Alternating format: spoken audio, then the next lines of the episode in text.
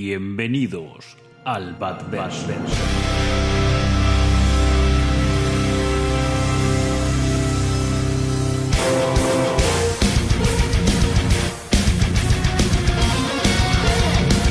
Soy Batman. Dime. Sangrarás. Sangrarás. Verás, soy Bruce Wayne y también Batman. No porque tenga que serlos. Ahora es porque elijo serlo. Si alguien tiene piezas negras, las necesito, ¿vale? Yo solo trabajo con el negro. Y a veces con un gris muy, muy oscuro. El miedo es una herramienta. Yo soy la venganza. Soy la noche. Soy Batman. Soy Batman.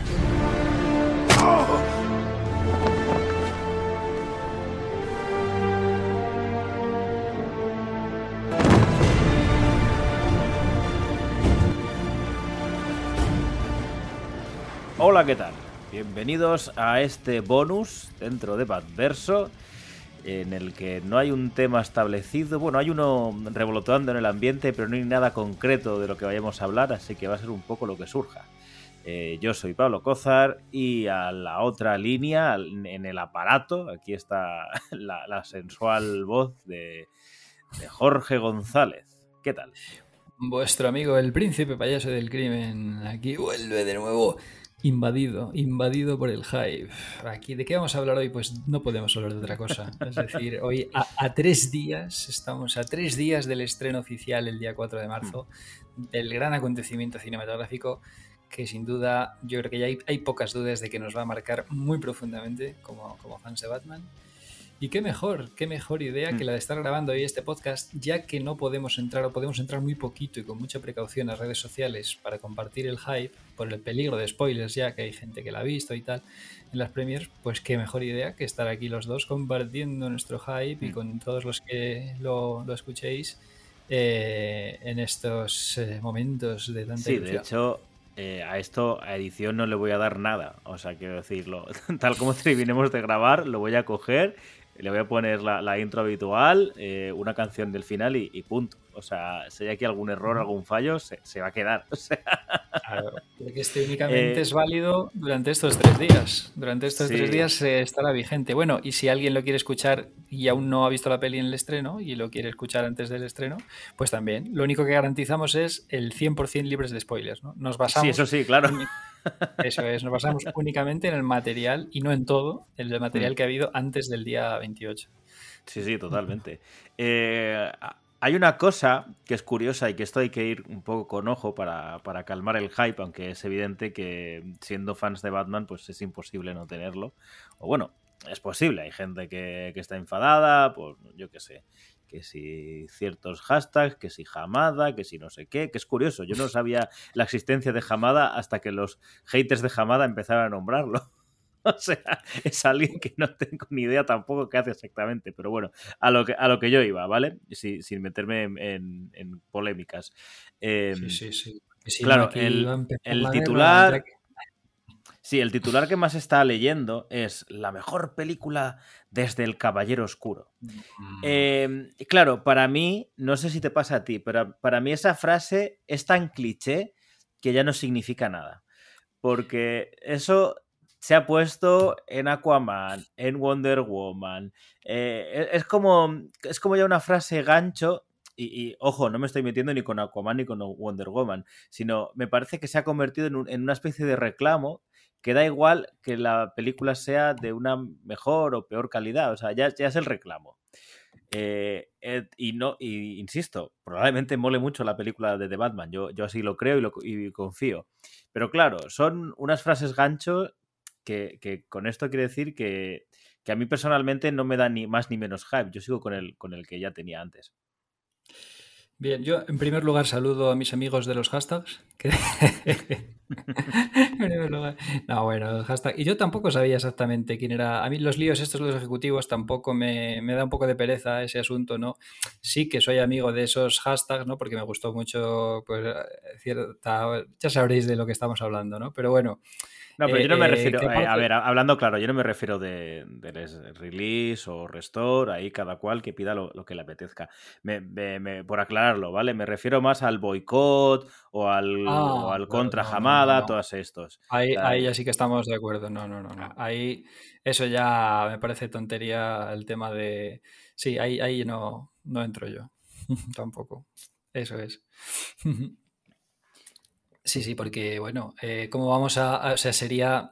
eh, sería tirarnos piedras contra nuestro propio tejado, ¿no? Boicotear sistemáticamente todo lo que haga Warner a partir de ahora cuando nos va a un- una obra de la que vamos, creo que vamos a salir maravillados, ¿no? Creo que va a ser apoteósico para nosotros como fans de Batman. Que habrá otras que nos gusten menos, pues evidentemente, claro, como, como en toda compañía, que haya algunos caminos que queramos que se retomen, algunos, ¿no? Y, y otros no, pero, pero desde luego el, el boicot, este- eso sí que no, no le veo el sentido. Bueno, que, que al final, el- el- por decirlo de alguna manera, el, cada uno decide lo que quiere y, y no ver, ¿no? O sea, quiero decir que no hace falta proclamar un boicot. O sea, es decir, bueno, a ti como fan este producto no te interesa, eres tan libre como, como el que sí. O sea, e- ese es, hablando mal y pronto, el, el único boicot válido, ¿no? por, por decirlo de alguna manera. Claro, eso es. Totalmente. Así que nada, aquí estamos con la, con toda la, la ilusión, ¿no? Y coincido contigo en el tema del caballero oscuro. Vamos a ver, o sea, esto lo, le aplicas el calificativo de cliché, pero es que cómo no se lo vas a aplicar si se le ha, eh, se ha usado sistemáticamente ese cliché en toda película desde hace muchos años, en toda película de DC que se estrena, es la mejor peli de DC desde El Caballero Oscuro, pero sistemáticamente, ¿eh? Sí. por lo menos en sus primeras valoraciones. O sea, siempre, de entre las primeras críticas que se destacan de todas estas pelis, una de ellas siempre dice, o, o- o el titular es ese, ¿no? La mejor desde el Caballero Oscuro. Todas. Es que Birds of Prey, Shazam, Wonder Woman 84, eh, eh, Aquaman, todos, vamos. Eh, Entonces, bueno, pues ya no, uno no puede tomárselo en serio, ¿no? Este, Claro, claro. De todas formas, es- yo no sé si tú te has leído alguna crítica o algo. Yo, yo no me he leído no. nada, ¿vale? O sea, no, no, no por nada en concreto, sino un poco porque ya la. No, no- Hay gente escribiendo crítica que es mucho menos útil de lo que ellos creen. ¿Vale? Entonces, quizás es más interesante muchas veces leer, para mí, ¿eh? leer crítica o reseña a posteriori de la película, por ver si, si alguna opinión puede ser eh, interesante, puede enriquecer, o, o incluso aunque sea contraria a tu propia opinión, ¿no? Ver si sacas algo de provecho ante ella. Pero antes no, no, no suelo leer demasiadas. No, no, yo antes no. Lo único que he visto es algún titular en memes que me han mandado, pues ya haciendo, haciendo mofa de, de ese titular de la mejor desde el Caballero Oscuro, porque evidentemente ha vuelto a pasar. Entonces, pues, pues nada, ¿no? Simplemente, pero no, no quiero ver nada porque, aunque sean críticas aparentemente libres de spoilers o que se proclaman libres de spoilers, siempre pueden sugerir algo del que no quisieras haberte enterado y tal, nada. Que nada, no queremos que nada empañe, condicione esta experiencia que promete ser monumental, mítica y que va a marcar un antes y un después en nuestra Hmm. trayectoria como fans del personaje. ¿no? Yo creo que esto va a ser algo que recordaremos eh, durante, bueno, siempre. O sea, Bueno, de hecho, tú y yo nos, nos vamos a ver las caras, no en el estreno, el, el día posterior, o sea, el sábado 5 hemos quedado en, en mi tierra, en, en- en la terreta. Eso eh, es. Y, y ahí iremos y, y la veremos juntos, ¿no? Que de hecho, Totalmente. habría, habría que hablar si, si nos da tiempo a grabar el programa así en, en- en caliente, en directo. No sé si, si por, ah, por logística va a ser posible, pero habría que Mm. hablarlo luego, ¿eh? Claro, sí, puede ser un poco complicado por logística, Sí. pero bueno, quién sabe, ahí te la espontaneidad del momento nos puede llevar al asunto, ¿no? Y, y sí, sí, ahí vamos a estar aprovechando en la cita del Salón del Cómic de Valencia, que mira, puede que sea uno de los, eh, pues eh, hay- además ya post pandemia, ¿no? Que ya va- Hmm. van dándose ya este tipo de actos.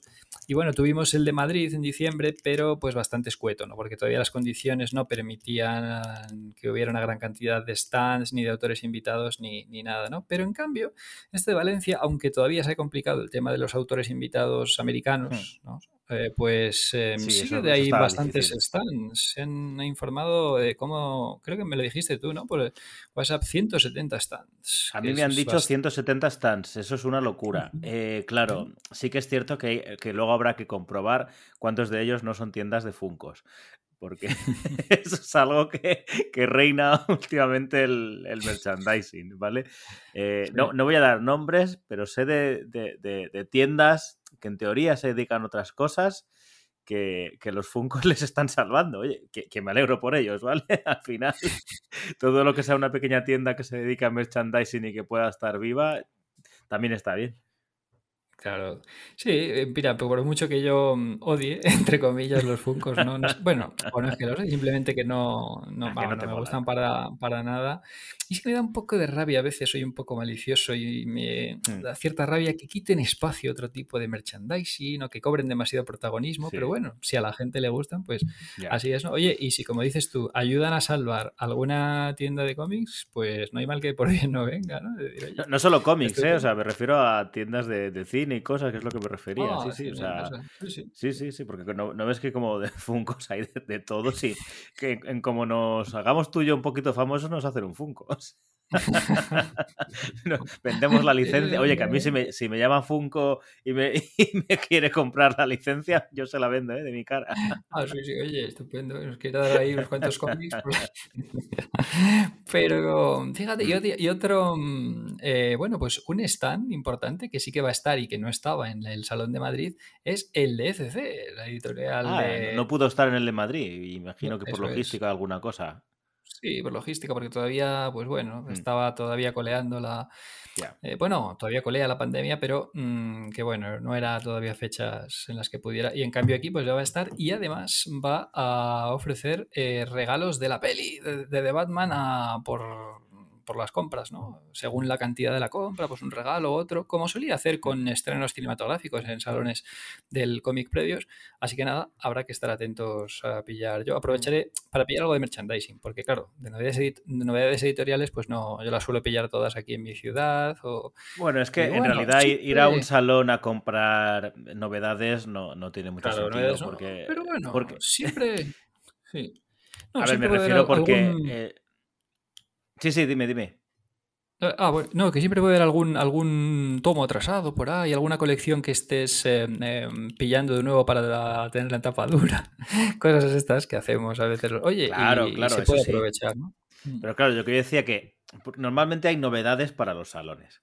Entonces, ir a un salón a comprar esas novedades es lo que a día de hoy no tiene sentido porque eh, ya están antes en las tiendas, en las tiendas especializadas. Entonces, yo personalmente, y esta es mi experiencia, y que cada cual tenga la suya y su opinión. Yo a los salones me gusta rebuscar, el, el ver qué puede ofrecer una tienda que, que habitualmente no, no está por mi ciudad, ver si tiene, pues eso, algún tomo atrasado, alguna, alguna cosa así. Eso es lo que yo lo que me gusta, ¿no? Aunque bueno, también es un poco la experiencia y, y el verse, o sea, que, que bueno. Oye, fíjate, ha virado ya muy rápido al, a otro tema, ¿eh? Ahí aquí al Salón del Valencia. Pero seguíamos con el tema de la película por, eh, por Sí. esto, ¿no? Por los regalos de, de CC. Mm. Oye, eso siempre mola, ¿no? Además son cosas Hombre, muy siempre gusta, sí. circunscritas a, eso, a, a la época, ¿no? Decir, bueno, este regalo de- del salón y tal, es como un, Hmm. sí, un merchandising específico de la época del estreno. O sea que esas cosas Bueno, yo siempre molan. De, de- de un salón anterior, en, anterior, en anteriores salones del cómic en, en Barcelona, tengo esa camiseta de, de Darwin Cook, de, de Batman sí, Ego, sí. Que, que no se ha comercializado, por lo que tengo entendido, ¿eh? O sea que la, la guardo Mm. y, y la llevo con, con orgullo y, y con honor. Sí, sí, sí. Yo, Em, yo también, yo también. Y, y muy buena, tío. Genial ahí, Mm. el tan específica de Darwin Cook. Y muchas chapas de, de, bueno, de la Liga de la Justicia y demás. Siempre, casi siempre que hay algún estreno cinematográfico tienen material Mm. de, de regalo. Sí, de hecho, para. Bueno, va a ser una buena época también para los que no tengan alguna de las obras que hemos estado comentando. Eh, claro. ECC las va a reeditar en, en varios formatos muy diferentes. De hecho, creo que el Largo Halloween, tanto Largo Halloween como Victoria Oscura, me parece que los van a reeditar en tres formatos diferentes. Sí, sí, porque está el Halloween Oscuro, que es el tomo, el megatomo que reunirá todas las obras de Jeff Loeb y Sale. Hombre, Hmm. yo esa no la recomiendo mucho, esa edición. Puede ser curiosa para algún coleccionista por tener la portada del Batman de Pattinson, Eh, pero esas ediciones son, son, lo que, son de estantería. Eh, Sí, porque es son para tener la estantería. pero no son cómodas de Le- leer. de colección. No son cómodas de leer y no son tampoco muy mm, lujosas, ¿no? O sea, es que son... Ya, pero bueno, baratas quizá en comparación con otras sí, pero es que Mm. son pues bastante... no son bo- bonitas tampoco. Es que porque es la tapa semirrígida, el formato un poco Mm. reducido, como la que hicieron recopilando todos los Dark Knights, todo el Batman de Miller, ¿no? Que, uff, pues bastante... Vamos, eh, muy curioso que no, no metieran el, el All-Star, porque en su día el All-Star se, se vendía como la precuela del Dark Knight. Claro, claro. Y este es el Batman del Dark Knight de, de joven, ¿no? Cosa que, que a mí no me cuadraba nada, pero bueno. Las ga- gamberradas del tío Miller. Mira, yo, yo he de decir que yo me lo paso muy, muy bien con, con ese cómic, ¿vale? Ya, ya cuando toque ya hablaremos. Pero he de decir que, que, eh, por da, em, Arriola, ¿vale? Un podcaster famoso de. Bueno, un podcast que tú y yo escuchábamos, Javier, ¿eh? Javier Arriola. Yo he de decir que, te- que tengo. Santos Murciélagos Batman, sí, sí, sí. Yo tengo grabada a fuego la frase Dick Grayson, 12 años. Pero, oye, otra cosa que, que podemos comentar. eh, es cierto que hemos hablado de aquí de, de Año 1, de Ego, de Largo Halloween. eh, ha- hay algunas obras que hemos comentado tú y yo fuera de micros que, que da sensación de que. mm, de que puedan también haber influenciado a, a la película y a Matt Reeves, que no, no han sido tampoco comentadas, pero viendo el tráiler, y esto es el, momento que, va a envejecer fatal, porque probablemente nos equivoquemos, pero sí que se ven cositas, ¿eh? Yo, yo sobre todo, eh, a ver qué opinas tú, veo, veo cositas sueltas de, de los Tierra 1, veo del, del Zero Year, y algo, algo ligero, ligerito de, de puertas de Gotham. Mm, fíjate, Puertas de Gotham quizás se me haya escapado más, pero bueno, las referencias a, a Zero Gear y a Tierra 1 yo creo que son bastante evidentes, al menos mm, Mm. en el material, según se ve el material ahora, ¿no? Luego ya puede que, como tú dices, esto va, puede que envejezca muy mal, ¿no? Esto solo es vigente, este podcast, durante estos tres días, cuatro, hasta que veáis la película, no veáis la película. Entonces, pero sí, lo de Zero Gear, el tema de la inundación esta, ¿no? Que hay varios planos de los trailers y vídeos promocionales en el que se ve una especie de inundación en Gotham. Entonces. Sí, y, y en los juguetes de Lego también Oh, los juguetes de Lego. Esos no los he visto, fíjate. Lo que me pierdo por ser hater de Funko y de Lego. Todo lo, que no, todo lo que no sea una proporción re- realista no, no- no es es, para nada, ti, nada. desde luego. No es para mí, eso es. Yo la proporción puede estar más o menos detallado, pero siempre con la proporción realista. Si no, pero también están bueno, los cos- Realista. eh, Nos entendemos con eso, pero bueno, realista tampoco. ve- verosímil. Pero sí, bueno. Sí, porque. Está de moda ahora lo de verosímil. Debe- sí, sí, con este. Lo puso de este- moda ya Donner, eh. Cuidado. Sí, sí, sí, totalmente, totalmente. A ver, de hecho, Donner hace un poco eso, fue coger el, el material que había en ese momento de, de Superman y darle una verosimilitud.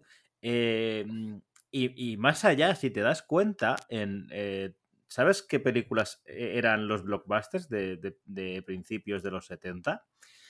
Las pelis de catástrofes. Y si te das cuenta, Mm. Superman es una Superman de Donner es una película de catástrofes. Lo que pasa es que meten a un superhéroe por en medio. Sí, al final es una gran catástrofe planeada por un malo estilo, un Mm. poco estilo James Bondesco, ¿no? El- el- el- Sí, esa, versión poquito. Esa versión de Luthor, ¿no? Megalomaníaco con aspiraciones, bueno, fuera de, de- de órbita. O sea, ya. Entonces, sí, sí, sí. Bueno, un poco parece eh, Camps, el presidente pasado de Valencia, ¿no? Ahí. Una con corruptela, las líneas de playa, la línea de costa. te- Sí, sí. Pero sí, sí, eh, aparte de todo esto del tema de la inundación y tal, del terremoto, recordar que en el Zero Year el, el villano era, era Enigma, eh, cosa que, que bueno, mm, ahí es, es un dato que yo ahí dejo. Eh, pero bueno, sí, sobre todo eso es lo que yo diría más del Zero Year, ¿no? Por lo menos lo que hemos visto no, no me da sensación de que, de que más hayan basado en eso. Porque también es que Zero Year es una saga muy rara, ¿eh? Eh, Sí, la verdad que a mí me pilló muy con el pie cambiado en su momento, Sí. Zero Gear. Fíjate, venía muy ilusionado, venía muy arriba yo con, con Scott Snyder, pues con el Tribunal de los Búhos y la muerte de la Mm. familia, ¿no? Muy arriba. Y de repente Y- esta versión raruna del año 1. Y además hay unos números que nadie habla, pero es que nadie habla de ellos y parece ser que, no, que ni siquiera se reeditan, porque solo son dos números, que me parece que son el 19 y el 20 de, de los nuevos 52, que son dos números eh, en los que Batman se enfrenta a Clayface. Que Clayface lo... eh, se intenta... eh, bueno, se, se convierte en Bruce Wayne y tal, y sustituirlo. Y son dos números muy, muy chulos, muy, muy herederos de, de Animated Series, pero na- nadie habla de ellos. No sé si tú Pues los sí. recuerdas. Sí, sí, lo, lo recuerdo y demás, pero vamos, prácticamente, o sea, recuerdo que había unos números con, con cara de barro y tal, pero está, no, ¿no? pero poquito de la trama, ¿eh? Recuerdo la portada esta, que sería como un Bruce Wayne malicioso, claro, que sería la suplantación por cara de barro y tal, Mm. pero vamos, poquito más, claro, porque esa época pues estaba devorada por grandes macrosagas, ¿no? No había cabida ahí a historias minimalistas y tal.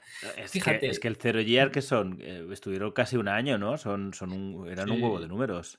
Sí, sí, es un huevo, porque fíjate que luego en las recopilaciones son dos tomos, que son Ciudad eh, Secreta y Ciudad Oscura, ¿no? Eh, necesitan dos tomos para todo el Zero Year y tal. Yo cuando ya vi a las capuchas rojas, a los ahí, a, Enigma mm, orquestando esa catástrofe y tal, uff, no sé, me parecía un poco raro. Y más una historia tan de tanta envergadura para el primer año de Batman, ¿no? Que normalmente. Solía eh, abarcar, eh, incluir historias mucho más minimalistas, ¿no? Hay pues las leyendas de Batman, el propio año 1. Mm. Yo tenía el concepto ese de siempre de unos primeros años más minimalistas, más centrados en lo urbano, en lo mafioso, y luego ya con la irrupción, como decíamos en el programa de Largo Halloween, con la Mm. irrupción de los criminales eh, coloridos y estrafalarios, pues ya vienen las historias fantasiosas, pero ya que en el primer año ya te metan algo así, mm, ah, no sé, no me, no me, me chirrió un poco, no me, Sí, no me totalmente. caló. Eh, Aparte, se notaba, yo creo que se nota que ahí Scott Snyder no sabe muy bien qué te quiere contar, porque tú lo has dicho muy bien. O sea, tienes como la conspiración de los capuchas rojas, luego lo de los terremotos, eh, lo, de, lo de Enigma con el gran megaplan, eh, este estrafalario. Luego tenías esa- esas primeras viñetas de, de un Batman casi Mad Max con, con una ciudad. Eh, Oh, sí. destruida, catastrófica, eh, él en, un- en- en esa moto todo polvoriento, que, que dices, madre mía, la que se ha liado aquí, que luego tam- tampoco lleva nada, o sea, son como dos viñetas muy chulas, eh, un uniforme chulísimo para pillarse una figura diseñada por Grecapulo y, y poco más. Sí, al final era eso, ¿no? Que llamaba la atención a nivel gráfico ese, ese Batman mm, con la, cami- la camisa remangada y la matita, pero vamos, eh, no, la verdad que yo creo que tampoco caló muy bien en general entre la- los, lo- los lectores, no, no, de hecho, bueno, de hecho, yo pues, reconocer que a partir de ahí la etapa de Snyder la tengo ya más difusa, no, ya... sí, yo la tengo ya- entera, pero que ya... Claro, pega un bajón. Luego ya se le ocurrió la idea del Batman conejo y tal. Siguió aquello Joder. en, en- en declive. Y hasta bueno, en Endgame, eh, no, no confundir con la peli de los Vengadores, sino una etapa de Batman de Snyder, uf, de Scott Endgame. eh, Endgame. Ahí, en mi opinión, levanta un poco el vuelo, un poco el interés con el Yo tema del Joker, aunque se le va la pinza un poco. Pero... Es que siempre lo cuento y lo tengo que contar. Yo, yo me hacía, en los nuevos 52 me los hacía en americano, ¿vale? Ese número con, la, con el origen de Joker, me lo leí dos veces seguidas porque digo, lo debo estar tra- tradu- traduciendo mal en mi cabeza. No puede ser que esté leyendo lo que esté leyendo, ¿vale? Y sí, sí, era, era eso lo que me estaba diciendo, pero bueno. Fíjate lo del robot conejo, eh, hablando, porque de, de cole- eh, colecciones colindantes, ¿no? Eh, jodió un poco la de Detective, que estaba en un momento bastante bueno, que, que casi centrada en Bullock, no sé si te acuerdas. Eran números muy, muy, muy buenos con Buchelato y tal. Oh, Manapool y tal, ¿no? La Manapul y de- Buchelato, sí. De Manapool, sí señor. Sí, sí, sí, es la verdad que eso además hicieron luego una recopilación por ahí de esos números. Mm. Aparte, y sí, eso habría que rescatarlos. Es otros que tengo muy perdidos en la memoria, porque uno asocia esa etapa, claro, solo con lo de lo de Scott Snyder, pero, pero fíjate, Eh. había más. Sí. Sí, bueno, lo- luego ellos aprovecharon, claro, tuvieron que continuar un poco con lo del Batman conejo, ¿vale? El, el Robot Cop, que, que digo yo. Eh, y tampoco eran malos tebeos, lo que pasa que, claro, ya, ya no. El título Detective Comics ya, ya era un poco raro, ¿vale? ya, era, ya era otra cosa. ya- Fíjate, hay una etapa que me mm, gustó mucho al combinar macroeventos con historias más minimalistas y autoconclusivas y más accesibles, ¿no? Ah, Pues era la que compartían Grant Morrison y Paul Dini. Grant. Morrison encargándose de los macroeventos, de la etapa en la que, la etapa en la que llegó Damian y tal, ¿no? De, pues justo después de Crisis Infinita, 2006-2010. Y Paul Sí. Dini con esas maravillosas eh, historias, claro, que nos recordaban totalmente el estilo de la serie de animación.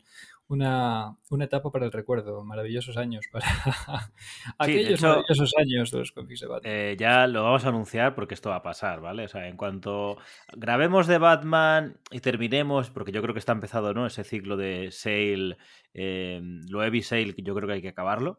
Pero en cuanto terminemos eso, yo creo que nos vamos a meter con, con el Batman de, de Paul Dini, porque yo creo que es justo, y, es justo y necesario. Innecesario y siempre conveniente rescatarlo, que ese no ha sido editado en un formato independiente en tapa dura como se merece.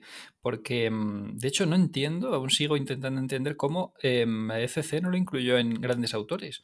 En la colección Grandes Autores, Grandes Ya. Autores de Batman, Paul Dini. Pero hombre, no. Eh, pues hubiera entrado muy bien, sí. De hecho, lo, lo han reeditado de una forma un poco rara. Yo me pierdo, ¿vale? Eh, yo, yo lo tengo en, en- en la primera edición de CC, o sea, no la primera edición en España, sino la primera edición, edición que hizo CC, que eran unos tomitos de, de tapa blanda, ne- negros, que tenían así como un lomo y tal. de los Eh, cuales está descatalogadísimo el número Sí, 2. sí. Por lo tanto, no podemos recomendar a los oyentes que se hagan con ello porque sería imposible encontrar los cuatro enteros, fíjate. Sí, esa edición no. Sé que lo han reeditado dentro del Batman de Morrison.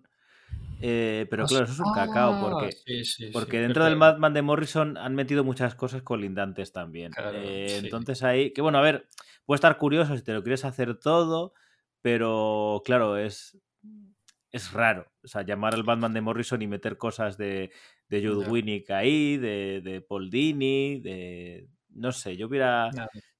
Yo hubiera... Le hubiera puesto otro nombre, no, no catalogarlo como el Batman de Morrison si al final lo que estás haciendo es toda la etapa, ¿no? Pero- Totalmente. Pero, bueno, Yo- a ver. Pero bueno, que estar está. Lo que pasa es que en ese formato sí que es cierto pues que tenéis que rebuscar más a ver qué, qué tomos son los que lo llevan.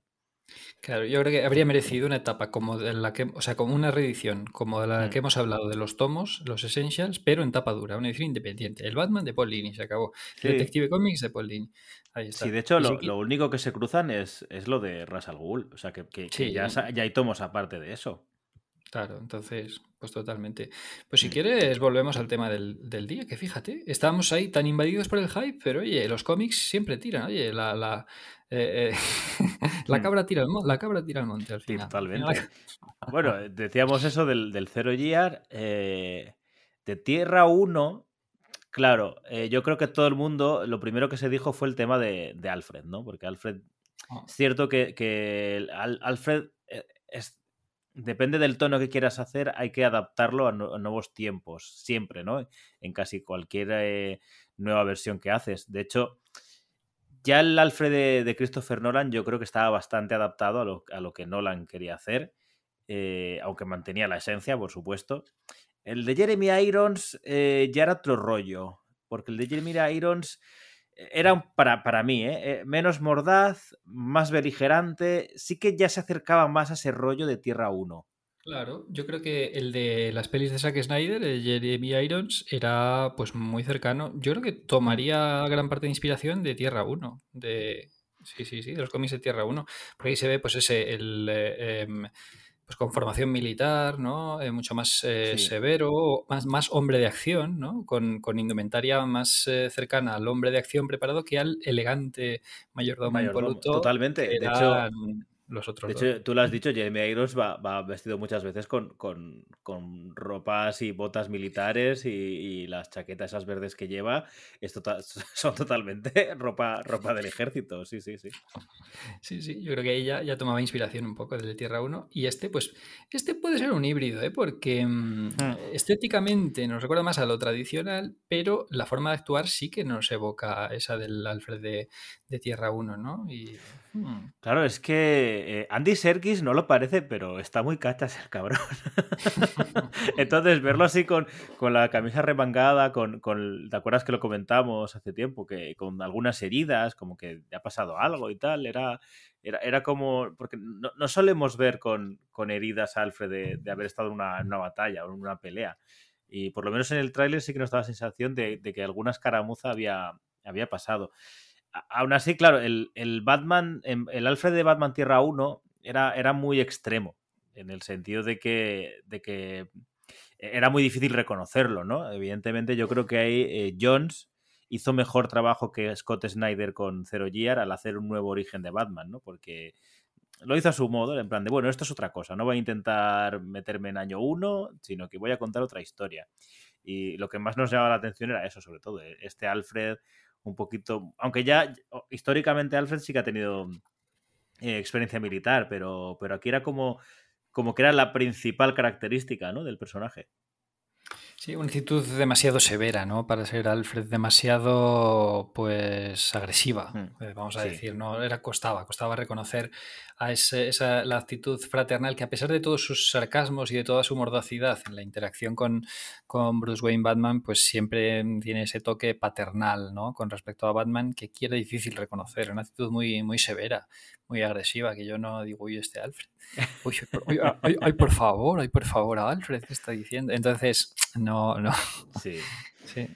Luego tenemos lo del pingüino, eh, que es como eh, que tenemos un pingüino totalmente metido dentro de la política, que aquí es- esto es, digamos que es el, territorio de las eh, elucubraciones, porque no sabemos hasta qué punto el, el- el pingüino va a tirar por ahí o no, pero a mí me da la sensación de que en, en esta no tanto, pero que va a acabar teniendo un papel político. En, en- si, si hay continuaciones, que yo creo que sí, de The Batman. Hmm. Sí, el verle ahí junto a Bruce Wayne y, y Carmine Falcón, ¿no? O, o- o más bien el ver a Bruce Wayne entre Carmine Falcón y Oswald Cobblepot Sí. sugiere pues el tema de que estén metidos en la, bueno, pues eso, los mafiosos que muchas veces están eh, eh, infiltrados en la en los altos estamentos de la ciudad y demás, y también el tema de que sugieren muchos de los de los trailers de que pudiera haber eh, o pudieran sugerirse trapos sucios de la familia Wayne en su interacción con Cobblepot y Falcone, como ocurría en Tierra 1, ¿no? que habían estado relacionados, no trapos sucios los Wayne, pero bueno, habían, habían estado relacionados los Wayne y los Cobblepot, ¿no? Y todo esto, cuando Bruce en su investigación, en la, esta imagen de los trailers en la que sale que pues escribiendo los pecados de mi padre, ¿no? En uno de los eh, de, lo, de los puntos de su investigación y tal.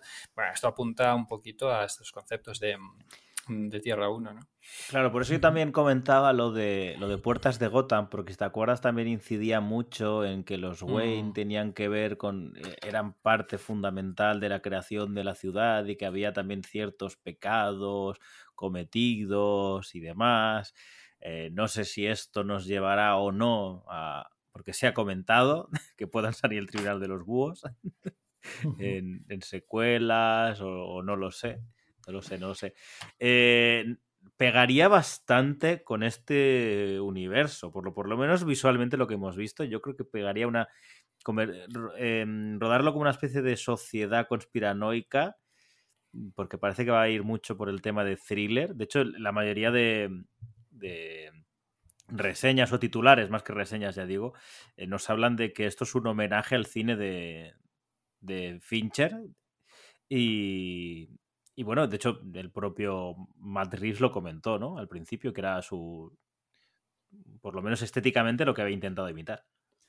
Totalmente. Fíjate, no puede hacerme más feliz esta, este, esta apreciación, ¿no? Que bueno, ya podíamos, mm, ya lo veníamos- comentando mucho con el tema de los trailers, ¿no? Que recuerdan mucho a la atmósfera de Fincher y tal. Y fíjate, yo siempre digo, ¿no? El tema de en aquellos años 2000, en los foros, antes de existir las redes sociales, cuando nos poníamos los fans en contacto a través de foros y tal, todo lo que se decía, el tema de un Batman en la atmósfera fincheriana, un Batman con Seven y tal. Y fíjate, aquí lo tenemos por fin, ¿no? Entonces, lo bien, siempre se decía, lo bien que pegaría Batman en esa atmósfera. Y, y mira, pues, pues feliz, ¿no? Con este asunto. Además, fíjate el paralelismo que se puede trazar entre el Batman y Gordon de esta peli. Y bueno, todo esto antes de haber visto la peli, claro. Entre Claro. Batman y Gordon de esta peli y los personajes de Morgan Freeman y Brad Pitt en Seven, ¿no? Sí. sí, que al final no deja de ser un, un- un mentor y un joven Sí, y prometedor mentor- detective. Eso sí. es. Un mentor sereno, experimentado y además de raza negra, que en este caso eh, tenemos también a pues eh, este comisario Gordon de raza negra, ¿no? de Jeffrey Wright, eh, sería el Es que equivalente. a fíjate que, igual, igual no va a ser Alfred y, y Bruce y van a ser Gordon y, y Batman, ¿eh? esos Claro. paralelismos que tú decías. Sí, sí, eso es, claro, es para el, eh, em, el- claro, el experimentado ¿no? y, y sereno, y el impulsivo y con problemas de control de su ira y sus impulsos, que es esta versión de Batman, tal y como ha dicho Matt Reeves, ¿no? Es un Batman con problemas de control de sus impulsos, un Batman en construcción, tal, que eh, se acoplaría muy bien al concepto de personaje de Brad Pitt en Seven, ¿no? Detective impulsivo Mm. y novato que está iniciándose. Digo, fíjate, podemos hacer una dinámica así. La dinámica con Alfred va más por el tema de que haya un enfrentamiento abierto, que eso ya lo hemos visto en la saga de Nolan también, ¿no? En Mm. los cómics, en varias ocasiones en los cómics, pero que aquí se lleve un paso más allá, según lo que se puede intuir. Ahí buah, tengo yo un- una expectación increíble, ¿no? Por ver eso. Eso se habla muy... La gente suele hablar más de, de casi todo el mundo, ¿no? De pues Pingüino, Catwoman, Enigma, pero yo casi más tengo expectación por el tratamiento Yo también. de, de Gordon y Alfred. Gordon y Alfred. Porque es que fíjate eh, que es de lo que menos nos ha vendido la promoción de la película, esos dos personajes que son capitales en la creación de, Mm, de Batman, ¿no? Eh, y que de hecho, dentro de la divagación podemos hablar un poquito eh, de este Batman que ha salido mm, recopilado eh, de, de Imposter, ¿no? El, el impostor, escrito por Matson Tomlin, eh, que ha participado en el guion de The Batman, pero que estábamos debatiendo fuera de micros, que no sabemos hasta qué punto ha participado dentro de, de la historia, ¿no? De, por lo menos de la película. Sí, no debe ser mucho, porque como tú decías, hay algunos sitios en los que no aparece acreditado como co-guionista y tal, entonces, pero bueno, sí se sabe, ¿no? Porque que haya tenido una, que ha tenido una intervención en, en el guion, como se dice de varias fuentes, del propio Matt Reeves y tal, pero bueno, debe ser pues es una contribución al, al guion y ha hecho ahí sus primeros pinitos en los cómics con este Batman el impostor y le gusta yo siempre lo digo, cada vez que se menciona a Matson Tomlin, aprovecho para meter mi cuñita de fan de Batman Forever y decir, y le gusta mucho Batman Forever. Pues a ver, eh, según Wikipedia pone que, que ha trabajado en, en el guion de The Batman, pero que, está, eh, que no está acreditado. Y en IMDB, ahora mismo, si tú pones guion, aparece en guion, ves que pone eh, Matt Reeves y Peter Craig. Que este Peter Craig eh, tampoco sé exactamente qué ha hecho, pero fue guionista de The Town, ¿vale? Que The Town es una película dirigida por Ben Affleck. Eh, recordemos que esta película, el, el proyecto original era de Ben Affleck, dirigida por, por Ben Affleck también, y, y en teoría iba, el guion estaba escrito también junto a Geoff Jones. Eh, entonces, no sé si. Esto ya digo que es elucuración pura y dura y que supongo que es algo que sa- sabremos con el tiempo. No sé si hasta punto este eh, Peter Craig eh, ha escrito algo o es que se ha partido desde ese guion y por el tema de porcentajes y tal lo tienen que tener. Eso, eso también es raro, ¿eh? Por eso me imagino que el Matson Tomlin quizá ha sido un script doctor. No sé si sabes qué, qué figura es, que es eh, guionistas que llaman para arreglar situaciones, frases específicas y tal, y que no suelen estar acreditados por, por ese trabajo. Mm, Pues mira, tiene, tiene todo el sentido, ¿no? Que sea, ahí está. Que estoy revisando un poco el trabajo para adecuarlo a, bueno, pues las últimas modificaciones de, de la historia y demás. Y, y por eso no salga ahí tan eh, acreditado, ¿no? Sí, Mm. sí, sí. Nuestro amigo Matson Tomlin. Que. He sacado el tema de Matson Tomlin porque tú justo has dicho eh, Alfred y Gordon, ¿vale? Y, y yo te lo he devuelto diciendo figuras eh, capitales e importantísimas en la figura de Batman. Y justamente en Batman el impostor no tienen importancia ninguno de los dos personajes y de hecho están prácticamente fuera de la historia. Claro, sí, bueno, hay que tener en cuenta que es una versión, una versión peculiar, ¿no? De la mitología de Hmm. Batman. La de Batman el impostor no se adecua. Hombre, tampoco. Sí, a es ver, que está totalmente demasiado- alejada de la continuidad. Claro, deja de la continuidad y en algunos aspectos del canon más habitual del personaje, ¿no? Hay cosas que llaman bastante la atención. Hombre, me gusta, el elemento que más destaco es la recuperación del personaje de, de Leslie Tompkins que está un poquillo Sí, eh, en un poquillo de lado, dejado un poquillo de lado en los últimos ya muchos años, ¿no? Desde hace muchos años que no se le usa demasiado. Hombre, desde aquello, una de las, mm, vamos, de los crossovers que menos me, me gustaron de, de los 90 y los 2000, que fue eh, Crímenes de Guerra. eh, ya, ya, bueno, tú, eh, le- le tienes mucha manía ese cómic, pero a mí me gusta Sí. mucho ese. Ah, sí, ¿eh? Pero ¿Juegos de Guerra o Crímenes de Guerra? Que era el epílogo. Porque A- Juegos a de ver, Guerra... el- a- yo, yo me refiero a, a los. No sé si eran tres o cuatro tomos. eh, Sí, a- no, eran al evento tres de. El evento completo eran tres eh, juegos de, de guerra, ¿no? Que, mm, eh, pues sí, que además ambientado ahí en tiempo real y tal, juegos, juegos de guerra. Y luego el epílogo era del otro tomo, Crímenes de Guerra. Lo que pasa que Crímenes de Guerra daba un sentido a uno de los acontecimientos de juegos de guerra, uf, que es que desvirtuaba completamente el personaje de Leslie Tompkins y se dejó de usar, a part- claro, normal, ¿no? Se dejó de usar mucho a partir de ahí y tal. Y uf, era muy es raro que lo que me, hicieron me- con, me con flipa el- la premisa de la, de la serie, de, de- del- de este evento, que es que, em, spoiler, y, y no es que vaya a hacer un spoiler, que, que igual sí, sino que Stephanie Brown, ¿vale? El personaje conocido como spoiler, eh, decide eh, demostrar su valía con Batman eh, aplicando uno de los planes de emergencia para acabar con el crimen. Pero claro, esos planes de emergencia necesitaban de una de las personas, de, de, de cerillas malón.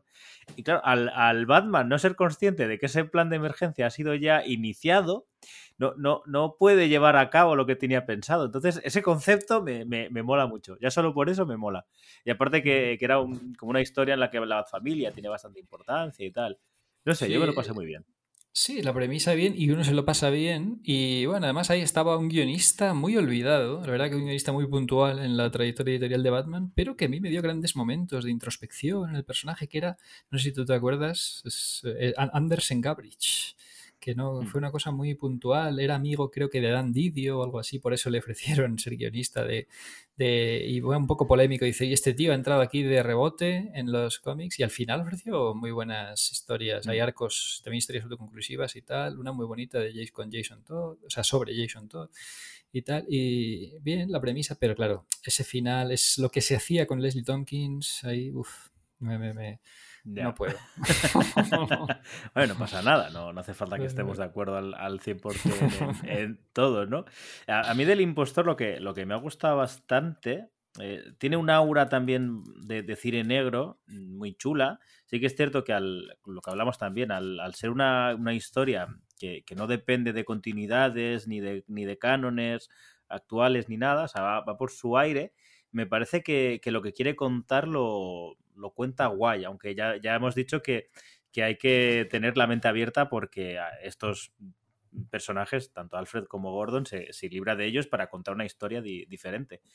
Y lo que más me ha fascinado es que a, a mí Andrea Sorrentino es un dibujante que no me gusta, pero en este cómic me, me, ha encantado.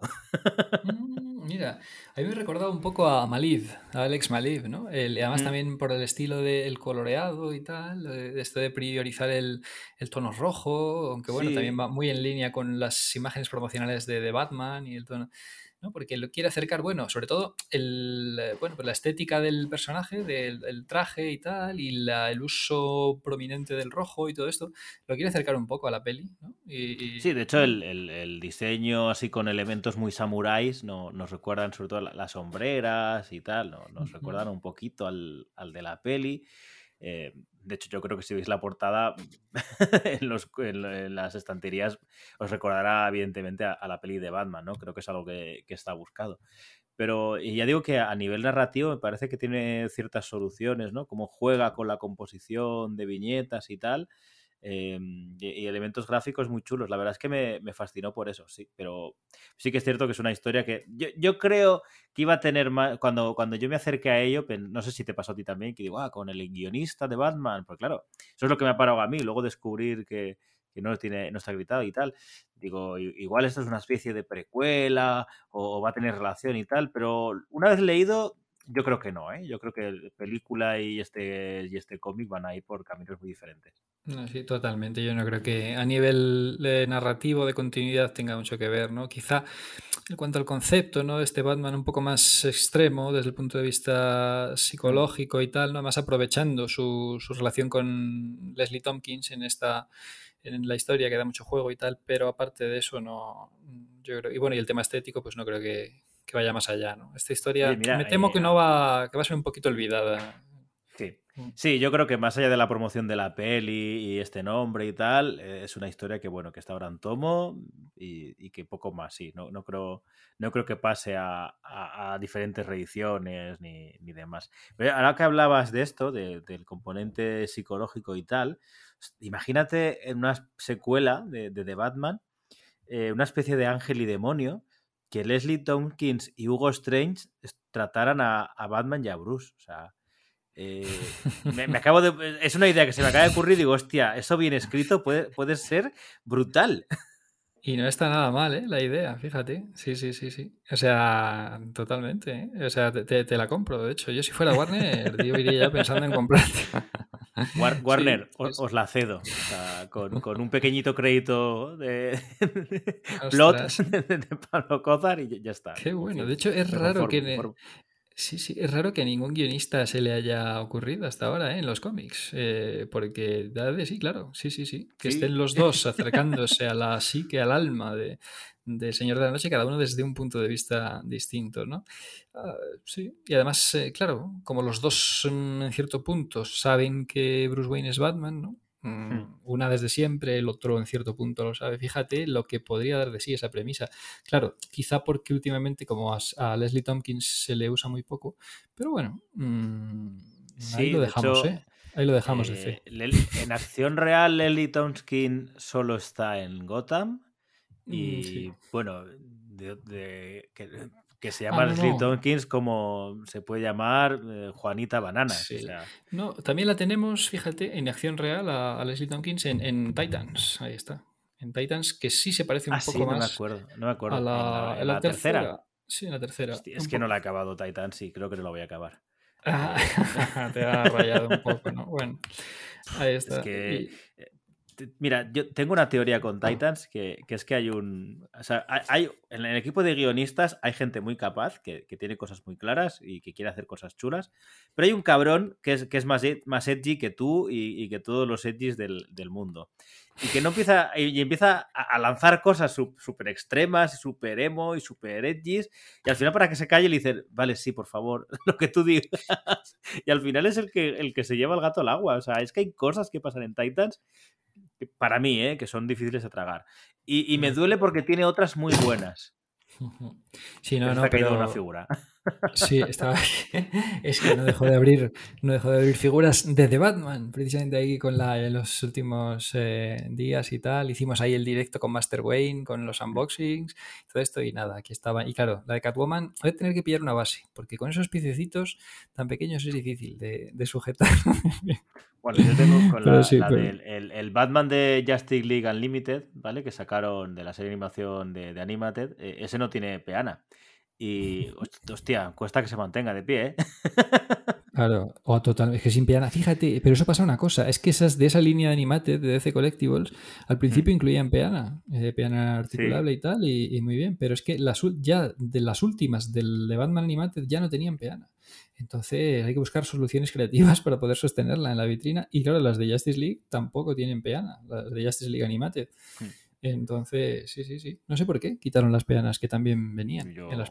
no sé, yo, yo tam- tampoco tengo ni idea. Sí, además bueno, peanas eh, muy buenas, ¿eh? E ilustradas con el Sí, con, los, dibujos con de... los con los concepts de- del personaje de frente y de, de lado y de los dos lados, ¿no? Eso es- está- es- mo- molan mucho, sí, sí que es verdad. Tampoco tengo muy claro por qué dejaron. De hecho, la de la de Mr. Frío, por lo menos la que yo tengo que sé que, que fue reedición, eh, no tiene peana. Y claro, este tiene suerte de que los pies son grandes, ¿vale? Se sujeta bien, pero claro, ya te digo, o sea, eh, Batman y eso, lo- los piececitos que me llevan es de, de bailarina un poco, ¿no? Totalmente, es que, claro, muy bien adaptados al estilo animante, ¿no? Recreándolo Sí, perfectamente. sí, totalmente, pero claro, sin con peana el es imposible. problema, totalmente, sí, sí. Así que, Bueno. bueno, eso es, sí, sí. Pues así que Le- Leslie Tompkins salía en, en Titans, sí. Pues nada, que, Sí, sí, sí. que- no, no digo nada, ¿vale? Porque está reciente y aquí la gente no ha venido a escuchar nada de Titans y, y puede ser un spoiler. Pero, pero me quedo las ganas de, de rajar. O sea, igual acabo por, por decir, a, a ver qué pasa. Pero, uff. mira, voy a decir una cosa. Es que un- unir el origen de, de Capucha Roja a lo que lo están uniendo y quitarle ese componente trágico que tanto me gusta, ¿no? De los cómics de, Mm. de, de Bajo la Capucha Roja y la peli de animación y tal, es que no, no me gusta la premisa. Pero es que nos estamos de acuerdo. Yo creo que casi todo el mundo tiene que estar de acuerdo porque es que es muy raro el giro que han dado al origen de, de Jason Todd para adecuarlo a otras subtramas de la serie. Uf, queda rarísimo. Es un- muy estrafalario. El, el- el- bueno, que en las adaptaciones siempre se admiten, pues eso, variaciones que a veces resultan muy ingeniosas, que incluso superan a la- al concepto original, pero en este caso creo que ha quedado muy raro, simplemente rarísimo. O sea. Sí, a ver, bu- bueno, de hecho ahora vais a escuchar a mis perras ladrar, que, que es un clásico en y Eh, dicen, no. Y, y dicen, no, esto no es para mí. no, a ver, yo, yo, soy el, yo soy el primero que, que acepta y le gustan las variaciones, ¿vale? O sea, porque de hecho eh, no, no tengo necesidad de que me cuenten exactamente lo mismo, porque para eso ya me leo el cómic o, o el producto que, que se adapte, ¿no? Me gustan las variaciones, pero claro, cuando son variaciones que, que desvirtúan tanto el, el concepto del propio personaje, es como... eh, Es que mira, hoy he visto mm, la, la- No sé si tú has visto la versión animada, animada de, de Luz de Gas de Batman. Sí. Eh, está muy chula, pero que en realidad se, se aleja bastante del, de- o sea, quiero decir, coge en realidad un poquito la estética, la mezcla con el estilo animated y, y poquito más. Luego, más allá de que salga ya que el, el destripador, lo, lo lleva por otro terreno la historia, pero, pero bueno, es una, es una buena peli, bien animada y es una buena historia contada, pero es que esto, no sé, hay, hay sapos complicados de tragar. Y, y- Total. hostia, el, el momentillo en el que Superboy eh, está follando con...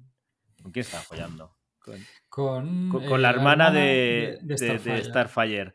Y cuando aparece ella y de repente se va corriendo como huyendo, que parece casi el coyote, digo, pero ¿de verdad esto le ha parecido bien a alguien? O sea, Hay sí, hay cosas muy, muy sí, porque aparte todos los personajes, o sea, como la serie ha virado tanto a, a Bad Familia, todos los titanes que no son parte de la familia están súper de fondo y dan muy igual.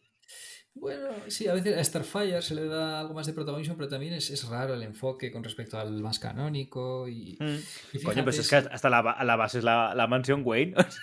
Claro. Bueno, los elementos que más me ilusionaron a mí de cara a la tercera temporada, ¿no? Pues esa ampliación de la Bat familia, pues que sería Bárbara Gordon como oráculo. Mm. Eh, eh, venga, eh, me gustaba ver de nuevo a Oráculo, ¿no? Que por cierto, en los cómics ya la tenemos de nuevo, con la excusa del desgaste del implante cibernético de, Sí, es un de poco Bárbara. es un poco lo de lo de Julian Ross, no sé si te acuerdas de Oliver y Benji, que solo Mm. podía jugar 40 minutos o le explotaba el corazón. Con Bárbara han hecho un poco eso, ¿no? Pu- Puede andar y dar botes, pero hasta un límite. Sí, sí, sí.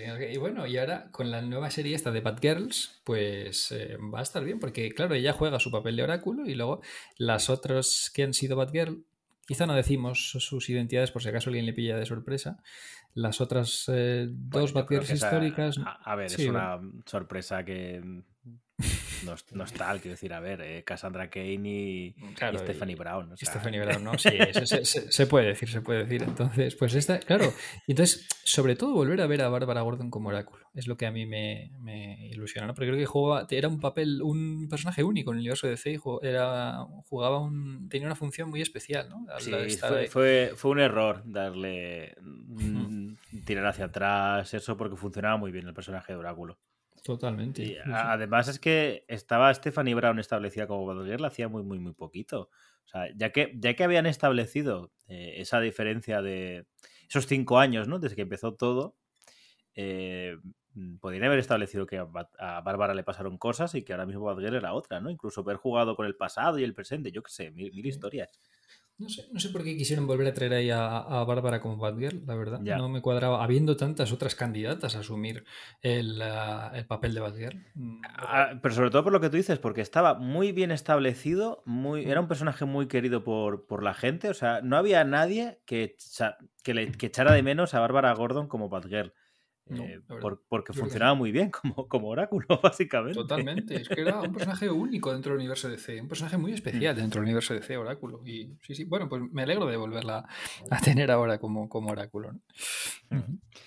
Pues, eh, bueno, lo de Puertas de Gotham ya te he dicho, ¿no? Que era un poco eso. de- esos detalles de, de la conspiración, de, de que los Wayne estaban eh, aliados. Pero bueno, sí, igual Puerta de Gotham es algo más. Que- Porque yo creo que nadie recuerda Puerta de Gotham. de hecho, fíjate que es, es, el prólogo a- al Tribunal de los Búhos, pero está muy olvidado. Probablemente porque, porque ese, ese Batman es, es Dick y no es Bruce. Y también es, claro, es que es raro porque, claro, es que aunque sea el prólogo a Tribunal de los Búhos, en realidad ocurre en otra continuidad, eh, o sea, Sí. ocurre antes del gran reseteo, ¿no? Es raro.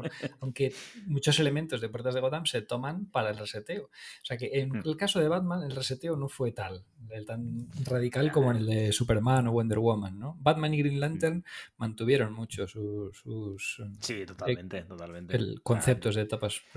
Mira, pero, pero sí que habían esas cosas que chocaban, porque yo recuerdo cuando. Porque en aquel momento la continuidad, Gordon sí que sabía que, que Bruce Wayne. eh, que Batman era, era Bruce Wayne, pero de repente cuando eh, Morrison continúa su Batman Inc., eso. Yo había viñetas que digo, hostia, no, no me queda claro, pero se supone que lo sabe, ¿por qué se comporta así? O sea, eh, sí que es cierto que habían cosas que chocaban porque era como que habían puntos a, a tener en cuenta diferentes, pero en la base tanto Snyder como Morrison estaban haciendo la historia que ya tenían empezada y, y les daba un poco igual todo. Sí, sí, sí, sí, vamos, pero totalmente, ¿eh? Sobre todo Morrison, ahí que él seguía con lo suyo. Dice, no, que ha habido un reseteo. No, no, yo sigo. Sí, sí, yo lo, lo que, lo que tú digas. Jim Lee, sí. sí, sí, sí. ¿eh? Que sí, que sí. Pe- Pero, pero Morrison, ¿no me estás haciendo caso? Sí, sí, sí, sí. Déjamelo aquí en una notita. Ahora, ahora te lo leo.